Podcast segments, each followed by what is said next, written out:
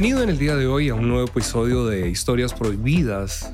Soy Camilo Bedoya, su anfitrión y confío en que podamos tener un tiempo bien especial hablando un poquitico de, esas historias prohibidas, verdades que a veces están ocultas y que no podemos ver.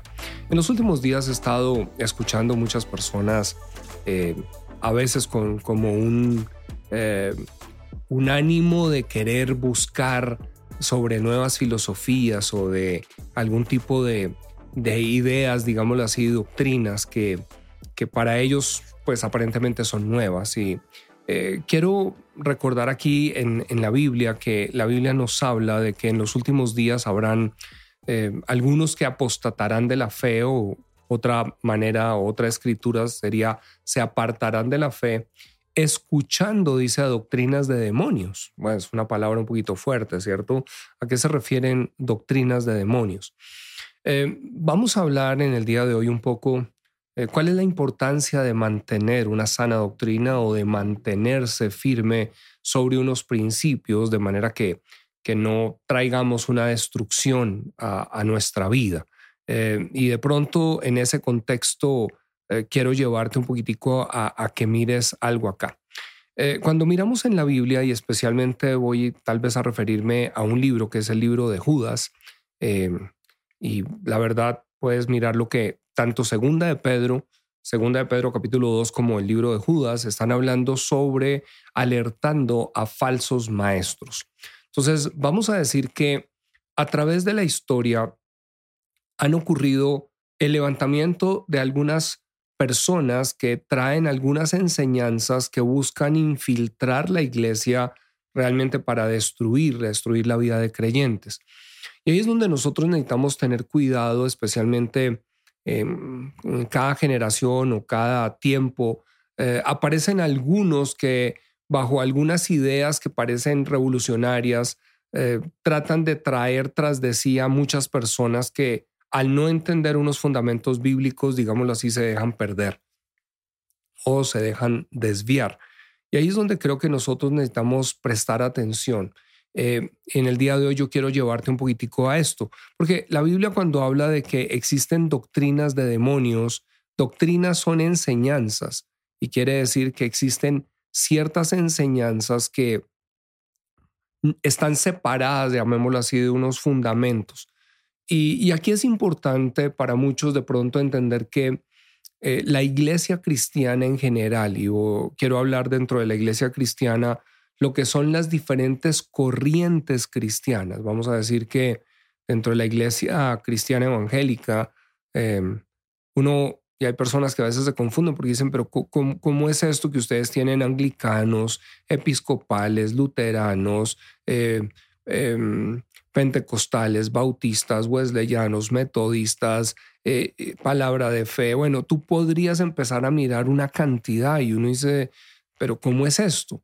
Pero lo interesante es que en medio de todas estas diferentes denominaciones existen unos fundamentos bíblicos que son innegables, es decir, son eh, unos postulados y unas bases fundamentales de fe que han existido inclusive concilios en los cuales se han reunido creyentes a través de la historia para definir que estas son las verdades bíblicas cristianas de la fe judeocristiana.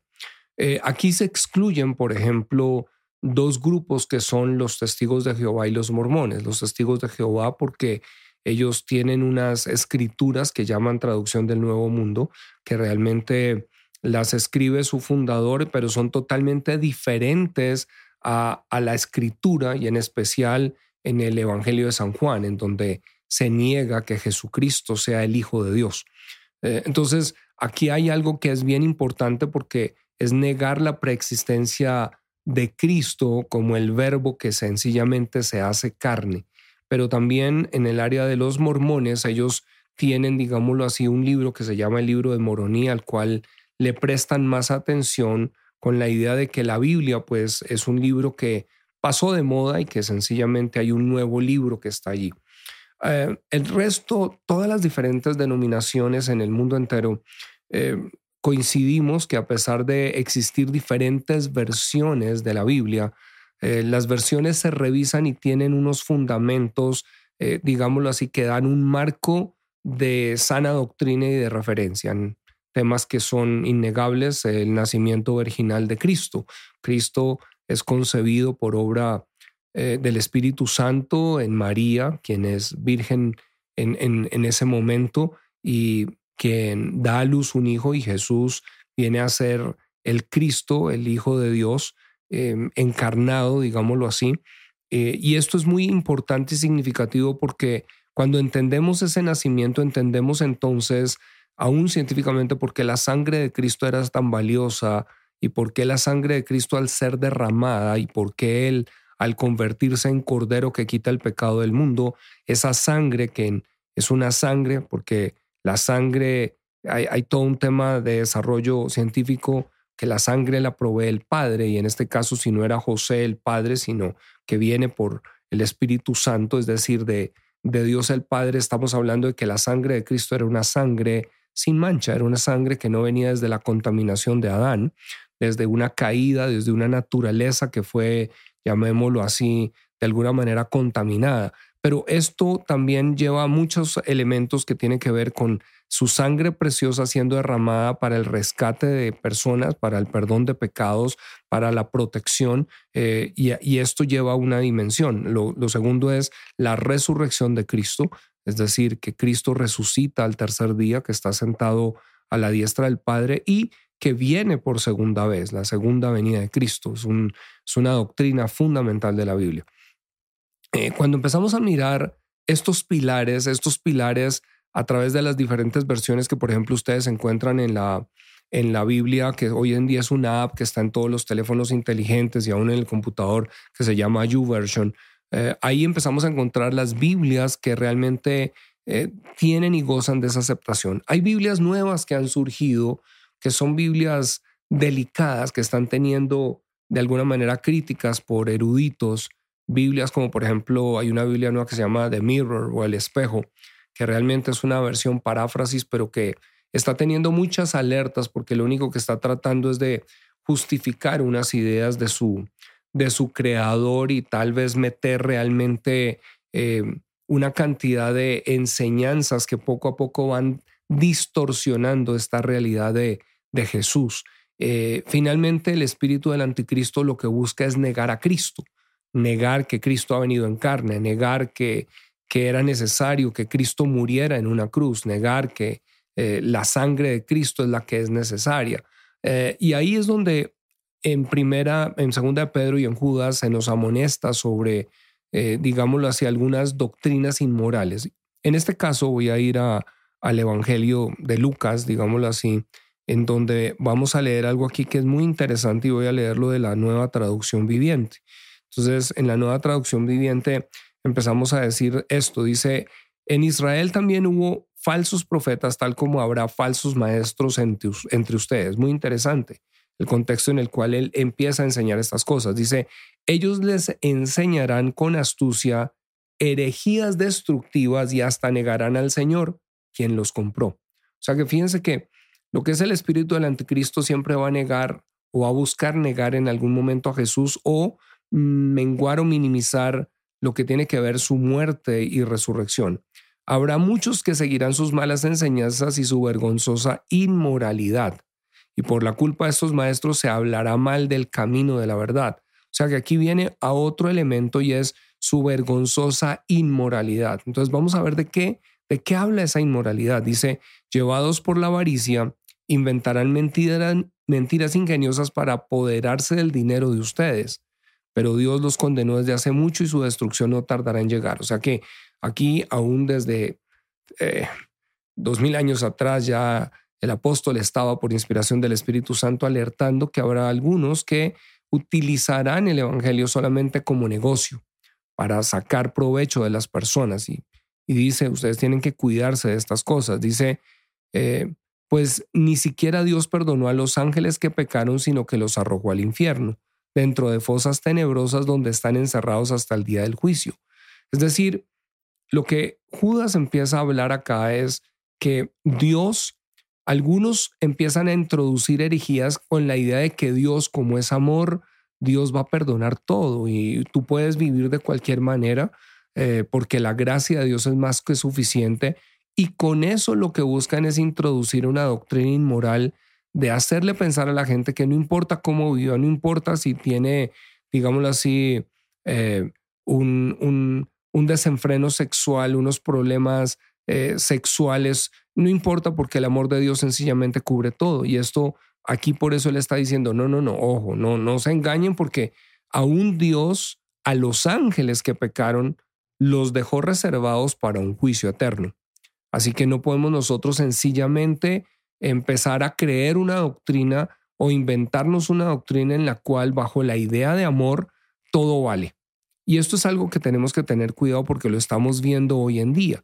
Y aquí él habla de tres, digámoslo así, eh, ejemplos. Uno, los ángeles. Dos, está hablando del pueblo de Israel que sale de Egipto, pero luego eh, pecan y, digámoslo así, esa generación no entra porque sencillamente no se acomoda a las leyes de Dios, deciden hacerlo a su manera. Y número tres, las ciudades de Sodoma y Gomorra, que está hablando de un desenfreno sexual al punto en donde toda la población estaba ya en una perversión sexual eh, completa. Y, y lo que dice es que aún esas ciudades fueron, digámoslo así, destruidas. En ese contexto se habla, por ejemplo, de Lot y Lot se habla de que era un hombre piadoso, un hombre justo. Voy a leer al verso 7. Dice, sin embargo, Dios también rescató a Lot y lo sacó de Sodoma porque Lot era un hombre recto que estaba harto de la vergonzosa inmoralidad de la gente perversa que lo rodeaba. O sea que aquí podemos entender que de la inmoralidad que se habla es una inmoralidad sexual,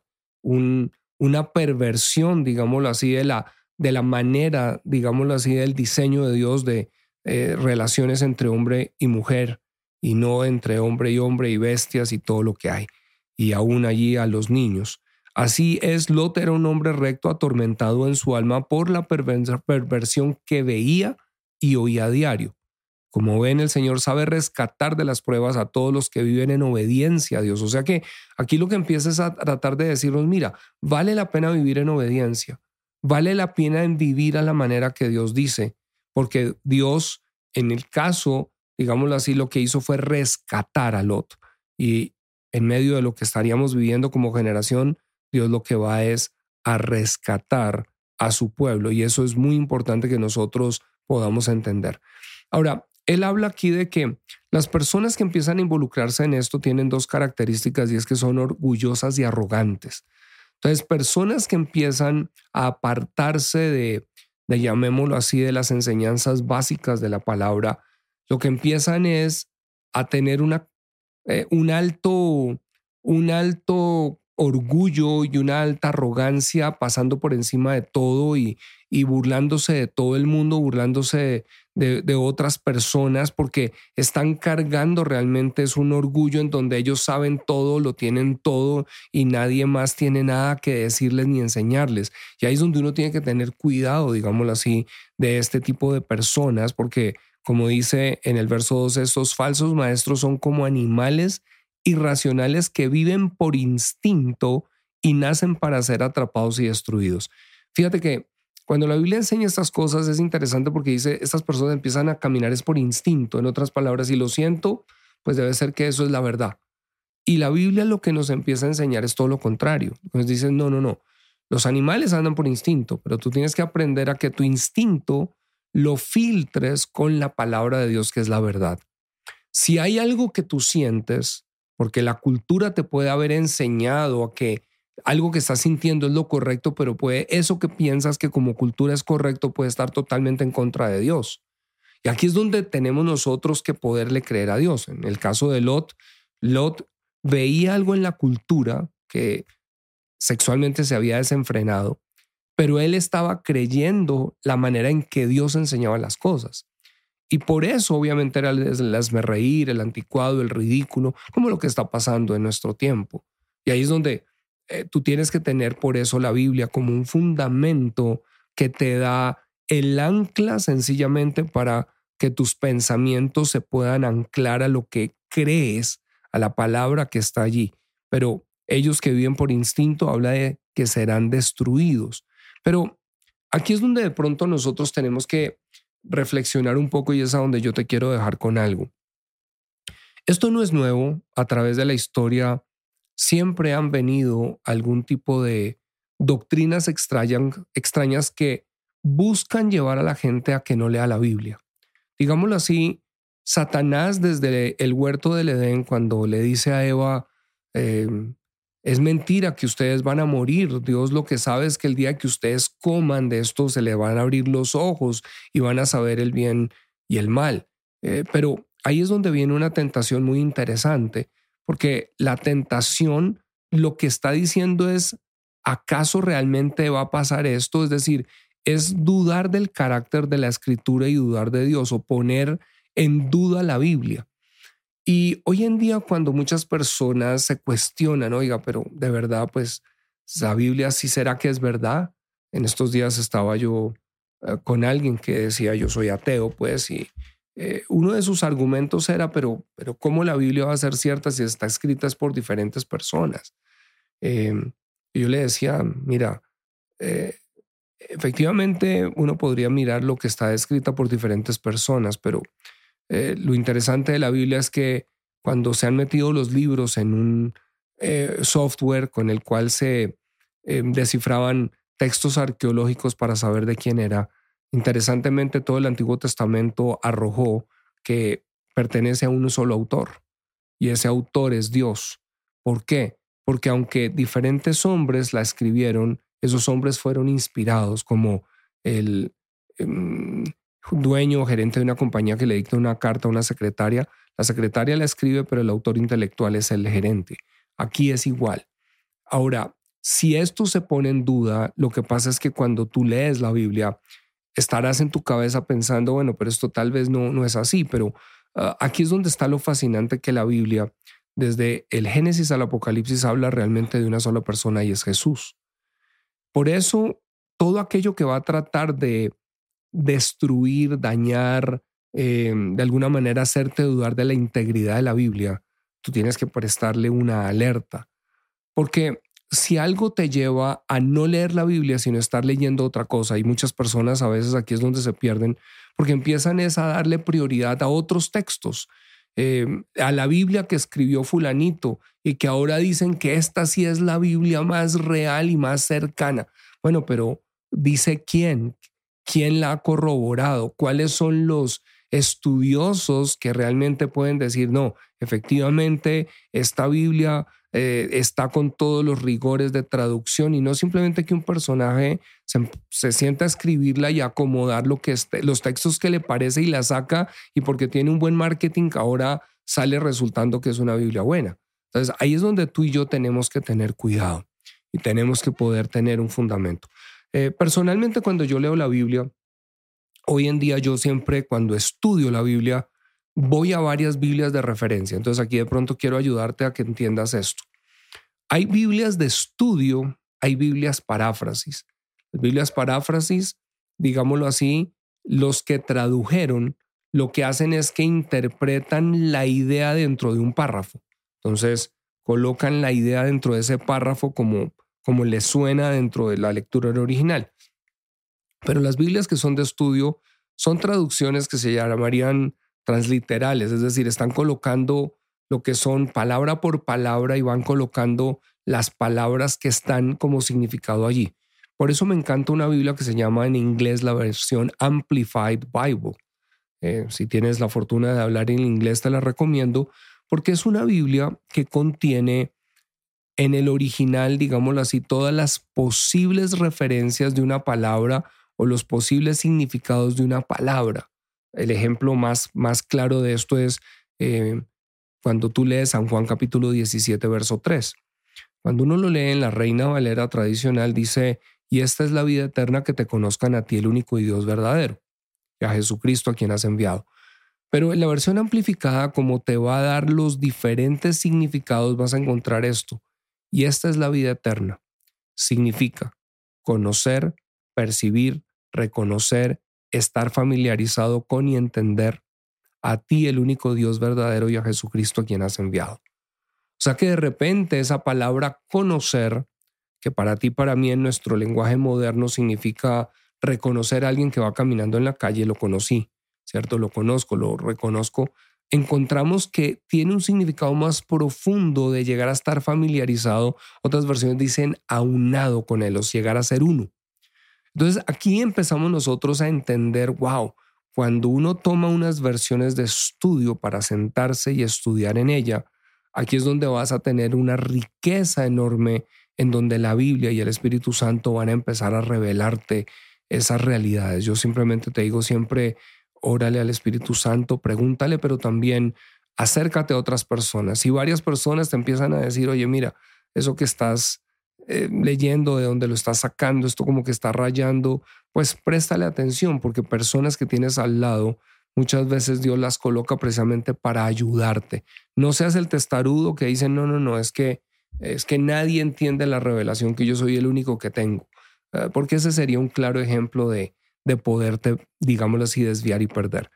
Entonces, eh, hablando de que en estos días existen falsos maestros, vamos a decir que a veces hay diferentes doctrinas, pero hay una meta que uno puede encontrar que el apóstol Pablo entendió y es, el apóstol Pablo no hablaba de, de cuánta Biblia sabía, sino él lo que empieza a hablar en sus palabras es a quién conoce. Y hay un libro muy, muy interesante, una de las epístolas, que es Filipenses, eh, en el capítulo 3 creo que es, eh, lo que está diciendo el apóstol es, yo todas las cosas las estimo por basura con tal de ganar la excelencia del conocimiento de Cristo Jesús. Y aquí es donde empezamos a mirar que el apóstol, hay un punto en, en el cual tú debes migrar en tu pensamiento en la Biblia de pensar qué es toda la escritura que quieres aprender versus cuál es, a quién es la persona que quieres conocer. Y ahí es donde empieza en la Biblia el deseo por conocer una persona. Y esa persona es Jesucristo. Y esa persona te vas a dar cuenta que el apóstol Pablo, por ejemplo, en sus epístolas, él siempre está haciendo referencia es a revelar a Cristo, el misterio que antes había estado escondido por las edades, pero que ahora le fue revelado, dice a sus santos apóstoles y profetas. O sea, lo que está diciendo es que hay unas revelaciones de la persona de Jesús que tú y yo necesitamos capturar y que si estás creciendo en el conocimiento de la persona de Jesús, entonces tu carácter y tu vida no va a ser uno que, como dice la Biblia, el conocimiento envanece, sino el amor edifica. Es decir, si solo tienes conocimiento, vas a ser una persona arrogante, que crees que ya lo sabes todo. Si te estás creciendo en el conocimiento de la persona de Jesús, lo que se está desarrollando es el amor de Dios en ti.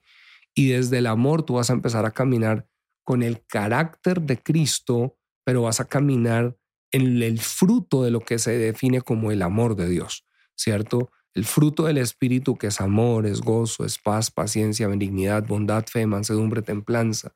Es decir, dice, contra tales cosas no hay ley. Y esto puede ser una línea que te pueda ayudar a ti un poquitico de cómo permanecer en un fundamento de la palabra. Así que no te dejes llevar sencillamente porque escuchas la última novedad aquí o allá.